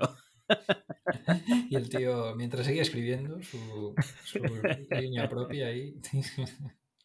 La, la pena fue un poco ese Action Comics que tenía buenas ideas, pero no, no lo acabó. Uf, Fue raro, fue raro. O sea, tenía buenas, eran buenas ideas de las buenas premisas de las que partía, ¿eh? Pero, sí, pero era extremadamente raro, sí, sí. sí. Pero yo creo pero sobre todo porque no lo desarrolló, porque de repente pasó de una cosa muy, muy, muy rara a de repente Brainiac el traje y ya era Superman. Dices, bueno, esto, justamente esto necesitaba un desarrollo, ¿no? Pero bueno, en fin. Sí, Y además luego recurrieron a aquella solución, pues, eh, tan, eh, tan repentina, ¿no? De volver a traer al Superman de la anterior continuidad y que el nuevo Superman resulta que moría porque no era... Bueno, yo, estoy- yo creo que no es spoiler, ¿no? Porque ya sabemos todos que, que bueno, volvió eso fue el- muy posterior, eso ya no era Morrison, eso era ya. Sí, no, no, ya, era ya había estado, fíjate, eh, eh, Romita, bueno, y el propio Jeff Jones, que entró al final de la primera etapa de la colección, ¿no? Para intentar ahí, bueno, con John Romita Jr., pero no, al final, pues nada, se volvió a traer a, Fíjate que sobre familia. el papel, que, que, que buen. O sea, a mí sobre el papel me dices John Jones y John Romita Jr. Digo, madre mía, esto cómo tiene que estar. No, Y pero fíjate que yo amo a John Romita Jr., pero hostia, ya, yo, yo devolví el primer número. Así, ¿eh? Lo devol- A ver, lo devolví, se lo, se lo volví a dar a mi librero en plan de, mira, quédatelo y véndeselo a otra persona. No, no puedo, no puedo. Pero bueno, ahí ya estaba encaminado a deshacerse del Superman de los nuevos 52 y volver a traer con aquel recurso de convergencia, ¿no? De- volver a traer a- al Superman tradicional, el- el con tema familia. El Superman con Pero- familia. Pero fíjate que de alguna extraña manera, el- lo, lo que podemos conocer como el DCEU, eh, y, y sin hacerlo adrede, está, está trasladando ese caos de continuidades y de multiversos en las películas de los cómics. Sí, sí, sí. Las películas, en las series de televisión, en todo, ¿no? O sea, el tema audiovisual de DC, pues sí, traslada ese un, po- eh, un poco ese Ese- caos. ese, en- Eh, entendedme, de- desastre de. Más que desastre, la palabra que te he dicho es mejor, caos. Ese caos de, de- de continuidades y tal. Chao, bueno, lo que. Sí. lo- no lo decimos porque puede ser spoilers, pero lo que se avecina con Flash, eh, yo creo que no hacía falta. Pero bueno, yo qué Mm, sé. Claro, hombre, yo, sí, yo creo que es mejor, o sea, más adecuado el término caos porque, mm, porque a veces puede ser, eh, puede ser Sí. positivo, ¿no? El- porque eso permite mayor creatividad a los guionistas, ¿no? El hecho de no tener que ceñirse de forma muy directa a lo que haya ocurrido antes. Decir, bueno, pues ahora voy a hacer mi versión, me da igual lo que pasara, ahora ya veremos cómo lo cuadramos, todo Mm. esto que suelen hacer en DC. Bueno, tiene su parte buena y su parte mala. Sí. Al final es lo que ha pasado con esta película, que, que iba a ser parte de un universo compartido y al final poco a poco se ha ido deshaciendo y Hmm. convi- convirtiéndose en, un- en su propio producto. A ver, puede tener sentido en el, en el momento en el que por todos los problemas personales que ha tenido Ben Affleck eh, se desvincula del proyecto, que se- además se fue como dis- desvinculando muy, muy poquito a poco. Eh, Porque primero se apartó de la dirección, luego, luego se apartó del guion y al final finalmente, aunque yo creo que una vez se apartó del guion ya, ya estaba claro que, que se iba a apartar del, de, de protagonizarla, ¿no? Yo creo que no sé, pasó por una mala época con todo ese supo, ¿no? Con todo este tema del alcoholismo y demás. Tampoco ayudó que la película esta, la de Vivir de Noche, no funcionara muy bien y que tuviera críticas un poco regulares. Bueno, pues Sí. siempre nos quedará saber si qué hubiera pasado, ¿no? Estos what ifs eh, de qué hubiera pasado si Ben Affleck hubiera hecho su película. Bueno, a ver, eh, se, se- se ru- se llegó a rumorear mucho tiempo que se iba a reconvertir en una serie y tal, pero yo creo que tenemos que ser conscientes que a por activa y por pasiva Ben Affleck ha dicho que ya no le apetece. Bueno, pero depende, eso ya sabes que muchas veces los actores cambian de parecer. Depende luego qué implicados pudiera haber ahí en ese, en Mm. esa obra, ¿no? De lo que le propusieran, de si le llamara la atención, pues se plantearía volver seguramente, ¿no? Los actores pues atraviesan momentos vitales muy distintos en su vida, pues como cualquier persona, y entonces yo- ahí podría haber un cambio de parecer, ¿no? Y como además, eh, pues eh, desde el nivel estético, físico, no plantearía ningún problema el que pudiera Mm. volver a enfundarse el traje y tal, así que bueno, mantengamos la esperanza de que, además con la introducción del tema del multiverso eh, en el medio audiovisual, pues podríamos ver, fíjate, imagínate ver coexistiendo eh, los Batmans de Pattinson, Keaton, ¿no? Aunque bueno, también es un poco polémico el, el tema, pero bueno, Keaton y, y Affleck, ¿no? los Ya, tres por ahí mí- Sí, coexistiendo por mí, a ver, yo, yo siempre lo digo, yo soy como un habitante de Wuhan, a mí me das un murciélago y me lo como, o sea que... Pues fíjate, Sí, a ver, qué es lo que dices, porque eh, fíjate Harrison Ford, la de, la, la de pestes que ha echado sobre Blade Runner eh, durante toda su carrera, que, que nunca le gustó el guion, la película, lo, lo mal que estuvo, eh, que no estaba a gusto. Y, y luego tuvo cero problemas en aparecer en la segunda parte, que yo no, yo pensaba que no iba a pasar nunca. Y dije, fíjate, sí, sí, ha dicho que sí. Ya te digo, y en Star O sea Wars, y, y, y, tu- y su, mm, bueno, pues Star- bueno, pero Star Wars porque le prometieron que iba a morir, que eso es algo que él quería. Bueno, él, él deseaba que, que Han Solo muriera desde el Imperio contraataca, que Lucas lo tuvo que convencer con, con este truco de, bueno, no, te congelamos, a ver luego qué pasa. Sí, pero, pero y aparte que no le gusta el personaje, el concepto de personaje parece ser que no era muy de su agrado, no guardaba Mm. buen recuerdo del tal, y fíjate, pues no hubo problema para que volviera en la nueva trilogía, en dos entregas, y así que mira. Ah, bueno, y, y Indiana Jones porque la... la pre- una de las muchas premisas eran hacer unas cinco pelis de, de Indiana Jones. Y ya en la 3, por lo que yo tengo entendido, él en, en la última cruzada, él dice, yo ya estaría, ¿eh? O sea, por eso se presenta a, a River Phoenix como el joven Indiana Jones, porque se iba a plantear precuelas. Lo que luego acabó siendo la serie del- de las aventuras del joven Indiana Jones, en teoría, iba a ser la- lo que iba a continuar como, como Indiana Jones, River Phoenix de- en ese papel. Ah, mira, o sea que fue ahí una reconversión. Fíjate, eso no lo Mm. sabía yo. Yo de Indiana Jones no estoy yo tan Sí, de hecho, yo tengo entendido eh, que incluso en algunos de los borradores no era el padre el que salía, eh, sino que iba a ser el hermano. Y se tanteó a Liam Neeson y a Kevin Costner, para que luego el hermano fuera el que continuara la, la saga. O sea que. Y, y por eso te digo que, que luego, fíjate, con, con- con Harrison Ford hemos visto tres veces el que ha dicho, venga, va, que sí, que vuelvo. Bueno, vale, venga, si lo pedís tanto, pues oye, tendré que volver. ¿Qué voy a hacer? sí, sí. O sea que sí, Sí, no, me- no. Eh, eh, al final es lo que decimos, hombre. A ver, a día de hoy Ben Affleck ha dicho que no le apetece, pero bueno, sabemos que Ben Affleck es un fan y que quién sabe lo que pueda pasar dentro de X años, que de recuperar lo que es este proyecto, reconvertirlo o, o lo, lo que sea, eso nun- nunca se sabe, ¿no? Pero bueno, desde luego, eh, a ti de Batman es algo que te causó, más allá de ser algo de Batman, ¿vale? Porque ya por ser algo de Batman, ya evidentemente lo tenemos ahí. Pero es algo que te causó hype por el tema de los implicados o, o simplemente por ser Batman. Claro, más bien por ser... Fíjate, yo el hype no se me despertó completamente, o sea, yo no estuve a mil con este proyecto hasta la DC Fandom de 2020, que fue aquello Hmm. cuando, cuando después de escuchar aquella mítica charla de Matt Reeves, eh, aquella maravillosa charla de Matt Reeves, eh, cuando ya eh, eh, me convenció, me convenció de todo su enfoque de Batman y fue una especie de, mm, de episodio 8 al revés, ¿no? De eh, impresionante, cada palabra que has dicho está bien. con, ¿no? Con esa frase de Luke Skywalker, pero al revés. Sí. De- y ahí, ahí ya ahí empecé a estar ya a mil. Tenía, bueno, pues a- yo creo que a todos nos chocó un poquito a nivel estético al principio, ¿no? No nos encajaba mucho con lo que hubiéramos visto anteriormente, resultaba raro, pero eh, una vez que íbamos viendo ya cómo encajaba en la, cómo se integraba en la atmósfera que se planteaba, esa atmósfera fincheriana, pues ya nos fue ganando hasta que ahora ya luce de forma espectacular. Yo ya veo, fíjate, aquí tengo delante de mí la figura de, de Pattinson como Batman y me encanta ya el traje, ¿no? Ese traje que me resultó tan extraño al principio, ¿no? O sea, Es un traje raro porque tiene, tiene como reminiscencias a, a Bermejo y a, y a Sean Murphy, ¿verdad? Mm, Sí, un sí. poco así, Bueno, sí, y al, tribu- al Tribunal de los Búhos un poco también, por los eh, es un híbrido ahí de varios elementos de distintas fuentes, ¿no?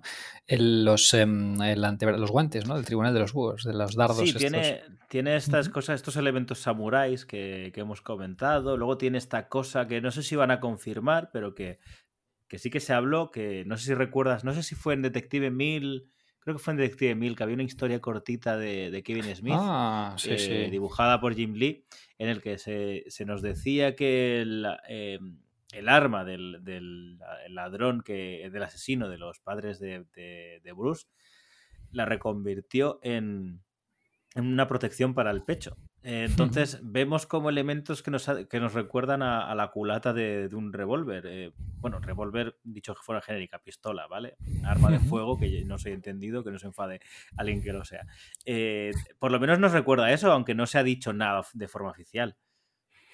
Sí, eh, recordaba eso, sí, porque además como que se pueda, mm, sí, como está de hecha el, el símbolo de Batman del pecho, como hecho a base de, de partes de un arma, ¿no? De un arma de fuego y como además como incrustado dentro de la coraza y tal. Vamos, recordaba muy fuertemente a eso, ¿no? Veremos si en la peli Mm. se hace alguna mención específica al, al tema, pero cuadraría bastante dentro del tono que plantean, ¿no? Para, para Mm. la peli. De hecho, a mí me pasa, me pasó similar a ti, ¿no? En el sentido de decir, a ver, eh, quiero ver esto porque, porque es Batman, pero claro, Matt Reeves, sí, a ver, ha hecho tres pelis de, bueno, dos pelis del Planeta de los Simios, porque el no la primera no era suya, mm, dos pelis muy, muy chulas, que me han gustado mucho, pero claro, no es un tío en el que yo de repente haya visto tanto que sea excesivamente fan, ¿no? Hay directores de los que puedes ser más o menos fan y, hagan lo que hagan, estás a tope con ellos. Con Reeves era en plan de, bueno, va a hacer Batman, pues la voy a ver. El reparto era bueno y dices, sí, todos los nombres que están saliendo son, son buenos, ¿no? De hecho, ya sabes que yo hace muchos años que defiendo a Robert Pattinson y de hecho no, no tuve ningún problema cuando se, se anunció, porque dije, sí, yo lo que le he visto últimamente es trabajos buenos y tal, pero que no, no tenía un, un, un especial interés hasta, hasta la DC Fandom, que yo creo que nos ganó todos, sobre todo esa charla y luego un tráiler espectacular. Totalmente, Eh, ¿no? ¿Cuán- ¿Cuántos trailers has visto tú? Porque yo he visto dos. Dos o tres, pero yo Uf. ya, yo ya he parado. Yo ya he parado de ver. Yo he perdido un poco la cuenta con los trailers porque Hmm. como también tenemos un montón de spots featurettes, featurettes... Sí, yo esos ya no los he eh, visto. Claro, dedicadas a cada personaje. Ah, pues mira, puedes ver tranquilamente, claro, a eso se lo recomendé también a, a Master Wayne, que el de Enigma sí que era un poco más problemático a la hora de revelar cosas que quizá no hubiera que haber revelado, el de Enigma, pero los de Pingüino y Gordon, eh, pues se pueden ver sin problema, ¿no? Y además el de Gordon, pues se levanta el hype, enciende el hype, ¿no? Al, al- al ver cómo se ha retratado de forma magistral la atmósfera policíaca, noir, sórdida, perturbadora de esta Gotham fincheriana, ¿no? Al verlos ahí a los dos con la linterna, Batman y Gordon y tal, ¿no? En las escenas, ese efecto animate de la escena iluminada por la, solo por la linterna, que los dos juntos enfocan, bueno, la gran pareja que pueden hacer aquí Batman y Gordon, ¿no? Es uno de los elementos que más, por el que más hype tengo, por Gordon, porque está tan alto el listón con el de Gary Oldman, de la trilogía de Nolan. Sí, que, la, la verdad es que sí. que cuidado, ¿no? Cuidado. A ver, la... claro que es uno de los elementos que en otras versiones no hemos, eh, o sea, más se han descuidado, por así decir, ¿no? Porque bueno, en Barton y en Schumacher apenas tenía relevancia Gordon, en las de Snyder pues vimos un pequeño cameo, no, no hubo tiempo para desarrollar más, en cambio es en Nolan donde hemos visto a un Gordon mar- maravilloso, ¿no? Magistral, muy cercanísimo al de, al de los cómics, y a ver aquí, ¿no? A ver aquí si se puede potenciar incluso más dentro del tono tan eh, detecti- detectivesco que ha prometido mm, eh, Matt Reeves. Y ahí quería yo preguntarte algo, Pablo. Eh, Pregunta, pregunta. Estuvimos hablando el otro día también de decir, bueno, ¿qué elementos son los que si no estuvieran presentes, o sea, en qué condiciones te sentirías, mm, por decirlo así, parcialmente decepcionado? ¿no? ¿Qué cosas esperas ver que si no te las ofrecieran mm, te sentirías un poco defraudado? Mm, Eh, es- ya, al, hi- al hilo del tono detectivesco, porque esa es una de las cosas Sí. que yo pediría que estuviera. Entonces, A ver, al hilo del tono detectivesco, me gustaría que de verdad eh, fuera, hubiera un hilo detectivesco, porque, y no lo digo como crítica, o sea, a ver, si, si te lo pones a buscar, puede haber elementos de investigación en casi todas las pelis de Batman, pero ninguna ha sido especialmente el, el hilo conductor de, de la trama. Aquí lo del asesino en serie nos, nos lleva mucho a, a descubrir al asesino, ¿no? Bueno, aunque aquí yo creo que se va a saber quién es el asesino pronto. Eso me, da la sensación de que el misterio no va a ser exactamente eh, descubrir quién es Enigma, sino descubrir qué, qué, tiene preparado. Es lo que me da a mí la sensación, ¿no? De por qué están pasando las cosas. Eh, vamos a. Entonces. Me gustaría eso, que me cumpliera esas expectativas en ese sentido, de, que fuera historia y todo la, a nivel de, dirección de acción, creo que se ha visto cosas muy buenas. Eh, yo ya no sé si lo sabéis, pero bueno, lo, digo porque yo soy un enamorado del, cine de acción y en los últimos años se ha llevado a cuotas magníficas desde la irrupción de The Ride y John Wick y, veo mucho de estos elementos eh, en la, la dirección de, de, esta película, ¿no? Eh, así elemento más, más fan, ¿vale? Eh, ya que Bruce Wayne o, bueno, Batman va a decir soy la venganza, me gustaría que en algún punto de la película dijera yo soy la justicia, yo soy la noche, soy la venganza, soy Batman. me gustaría que fuera un poquito por ahí, como, como esa frase que, que tenemos aquí en, en, el, en, la intro, ¿no? Y, y, más allá de eso, porque claro, yo tengo ciertas teorías que, a ver, si no ocurren no me voy a enfadar, ¿vale? Pero si quieres eso lo, lo dejamos para, para luego. Sobre, sobre, todo creo que, que a, a, nivel de desarrollo de personaje, creo que también, algo básico, pero creo que hay que decirlo, no, no estaría de acuerdo con un Batman que matara, eh, pero bueno, creo que, creo que vamos a estar libres de eso.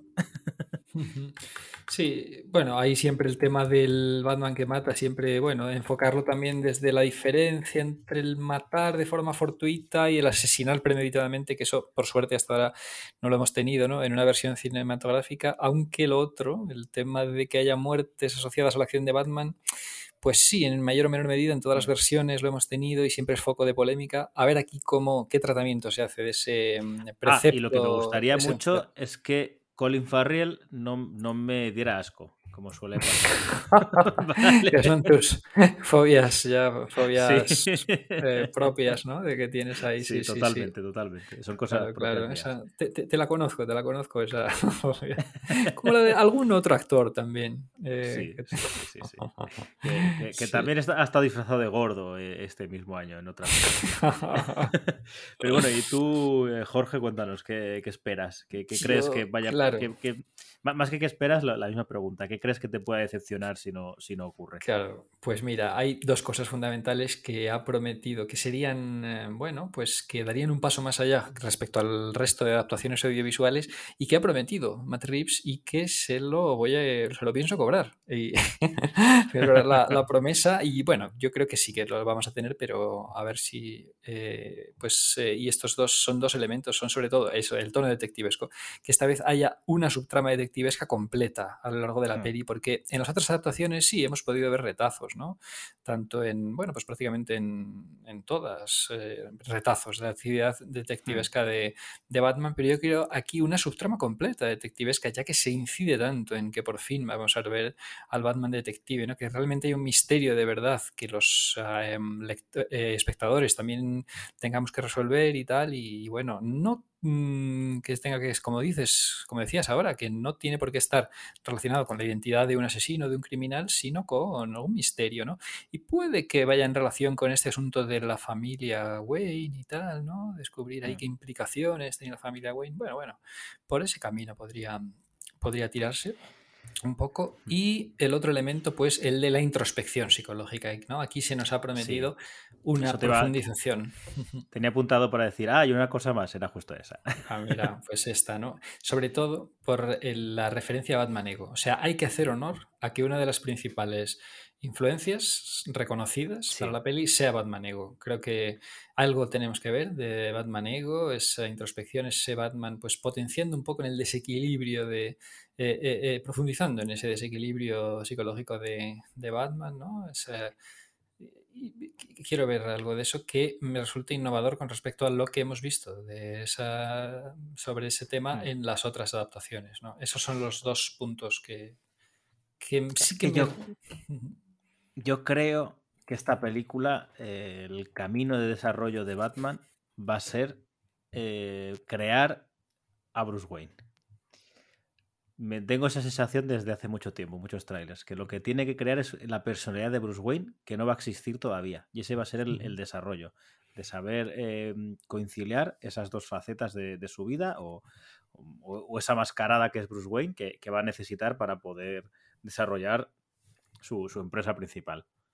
Eso pues yo, yo espero mucho sobre eso.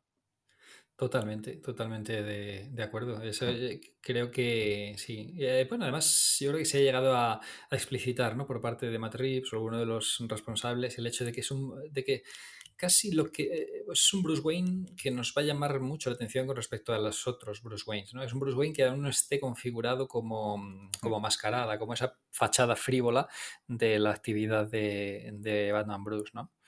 Entonces, sí, que hasta ahora, personalmente para mí, eh, el que mejor ha eh, retratado esa dualidad es, es Christian Bale. Eh, creo que hay un Bruce Wayne muy bueno en, su, interpretación, porque en la de Keaton creo que no existe Bruce Wayne, eh, ah, es, una cosa que, bueno que existe ahí y tal, y en la de Ben Affleck, como la ha perdido, ya tenemos esa idea de que él ya ha perdido, ya, no lo necesita o ya no la quiere. Claro, no, existe porque no la quiere, no porque esté mejor ni, peor escrito. Entonces creo que el, que el que mejor lo ha llevado aunque, aunque te voy a dar la alegría de decir que, en Kilmer están muy bien puntualizadas muchas cosas del desarrollo de, la dualidad Batman-Bruce. Aunque podamos diferenciar, podemos estar en desacuerdo en que uno crea que está mejor o peor tratada.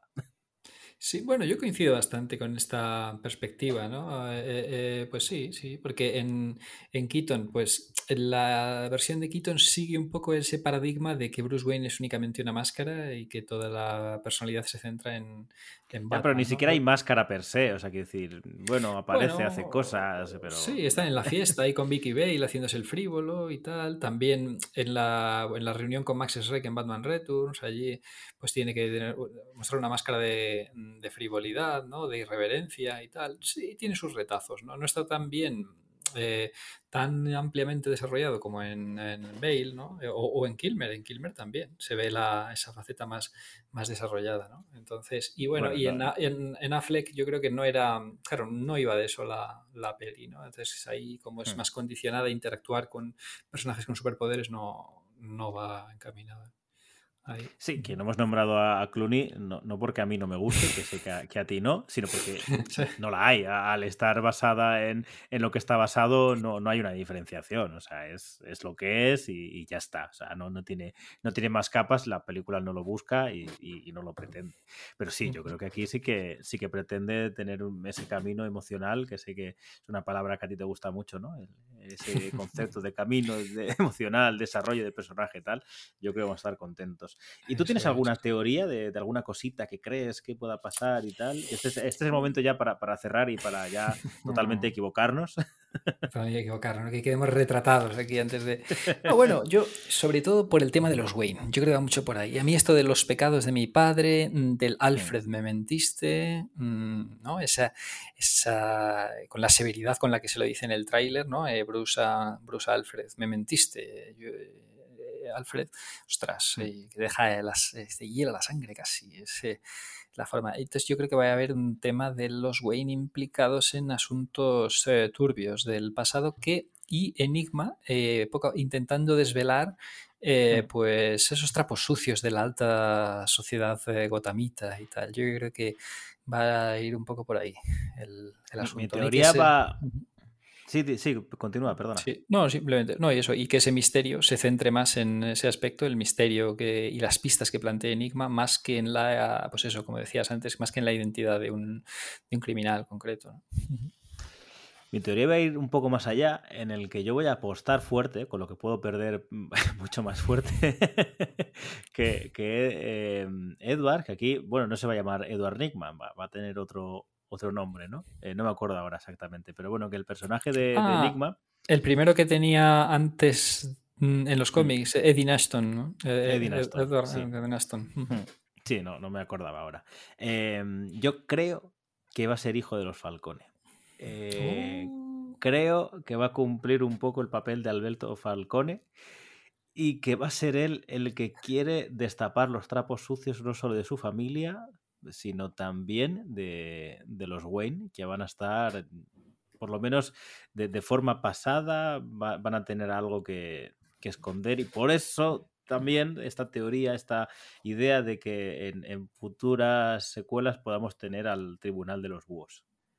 Vaya, vaya, ahí queda, ni más ni menos. Una teoría con bastante amiga, ¿eh? Y que te él lanza sentido... un triple que, que ahora veremos si el Sí, sí. próximo viernes si es, si es una pedrada o, o a dónde ha ido, ¿vale? Cuidadito. Hombre, yo, claro, yo pensaba que los parentescos de la familia Falcón y yo que vayan por otra parte, ¿no? Una parte que los lectores de cómics eh, ya sabemos, ¿no? No la, no la diremos por si acaso, y que se intuye con algunas fotos de la película y tal, y más por ahí, pero tendría Hmm. bastante sentido tu teoría. Sí, sí, sí, sentido tiene, desde luego. Luego. Sí, a ver, lo de, lo de, lo de Catwoman creo que se va a jugar con ello. O sea, Sí, yo también sí, creo que se va a jugar. No sé si, no sé hasta qué punto, pero, pero vamos, va, va a estar por ahí metido. Y digo, no, Pues no bueno, vamos a eh. decir, dice, "Ah, de Catwoman". Bueno, no, no hemos dicho que- el. No, hemos dicho el qué tampoco, entonces. Nada, a ver, eh, a ver, es lo que hemos dicho. Este programa es spoiler free porque no hemos visto la película. O sea, sería Claro, imposible. O sea, podemos a- eh, acertar algo, pero spoilear no. Claro, spoiler free de la peli que no de los cómics, ¿eh? Pero bueno, Claro, son, no, cómics, cómics, sí. son cómics ya con muchos años de, de publicación, entonces bueno. Sí, a ver, del, del cómic más moderno que hemos hablado es, es Puertas de Gotham y, y ya tiene 10 años. O sea que totalmente. ¿no? Bueno, y de Eh, cuál hemos hablado así más reciente, pero tampoco hemos dicho spoiler, de eh, Año Cero. ¿no? Bueno, y Tierra 1 también sería un poco más reciente. Sí, bueno, pero sí, no, no hemos dicho nada. De, de año No, cero no, hemos dicho nada, percepciones, Nada, premisas sí, y demás. totalmente. Pues nada, Jorge, ahorita hay 20 aquí divagando. Yo creo que ya para terminar de, de hacer Metapodcast hay que cenar, ¿no? Yo creo que Hay que ya. ha llegado la hora de, de cenar, es una, una hora prudencial para retirarnos a, Sí. a cenar y, y cómo me ha gustado este programa y aparte de compartir este hype no incontenible que, que- Mm. que, pues eh, creo hay que darle salida de alguna manera y, y también en las divagaciones, cómo me ha gustado, cómo nos hemos ido por las ramas comentando cosas de cómics muy variados, de, de- de otras, de incluso de otros personajes y tal, ¿no? Comentando eh, Sí, eh, sí, ahí sí. temas de Superman, de todo. Me encanta este formato Hmm. divagatorio, así que un verdadero placer y- y- y quizá la próxima vez que grabemos ya se haya estrenado The Batman, ya la vida no sea la misma, amigos, ya sea un- una vida con, con The Batman ya estrenado. Así que, buah, pues con toda la emoción del mundo. ¿Cuántas, ¿Cuántas sesiones estamos hablando, ¿vale? De que hoy es, eh, hoy es 1 de marzo, ¿vale? ¿Cuántas sesiones tienes ya compradas? Compradas dos, pero es probable que tenga que asista una vez cada día del fin de semana. Vale, compradas dos, apalabradas, ¿cuántas? Palabradas Uy, apalabradas muchas, más de cinco apalabradas. Vale. entre, entre una ciudad y otra. sí, sí, sí. Yo compradas, a ver, eh, en la carrera me vas a ganar tú al final, ¿vale? Eso lo tengo claro. Compradas, cuatro. Oh, Apalabradas, una quinta. fíjate, claro, claro, es que compradas cuatro ya, ¿eh? Fíjate, o sea, ya con su hora y todo. o sea, Viernes, sábado, domingo y luego el miércoles. Eh, Bueno, ya sí, veremos señor. qué pasa lunes y martes. Me he dejado lunes y martes libres por si tenemos que grabar, tal. Yo qué sé. Hay que Bien, ver, hay que ver ahí. ahí está. Pues, pues sí, pues sí. Pues lo dicho. Lo dicho, entonces, Sí, sí. eh, un placer haber estado aquí. Un- un- muchísimas gracias a todos los que nos hayáis escuchado, a Mm. los que compartiendo este, este hype desbordado ya. Y, y, bueno, pues, pues esto que nos vemos eh, al otro lado, ¿no? Nos vemos después de, de- después de The Batman. Nos vemos ya del, del estreno. Un placer, como siempre, esta charla. Y igual, o sea, muchas gracias a todos vosotros. Así que nada, hasta luego. Hasta la próxima.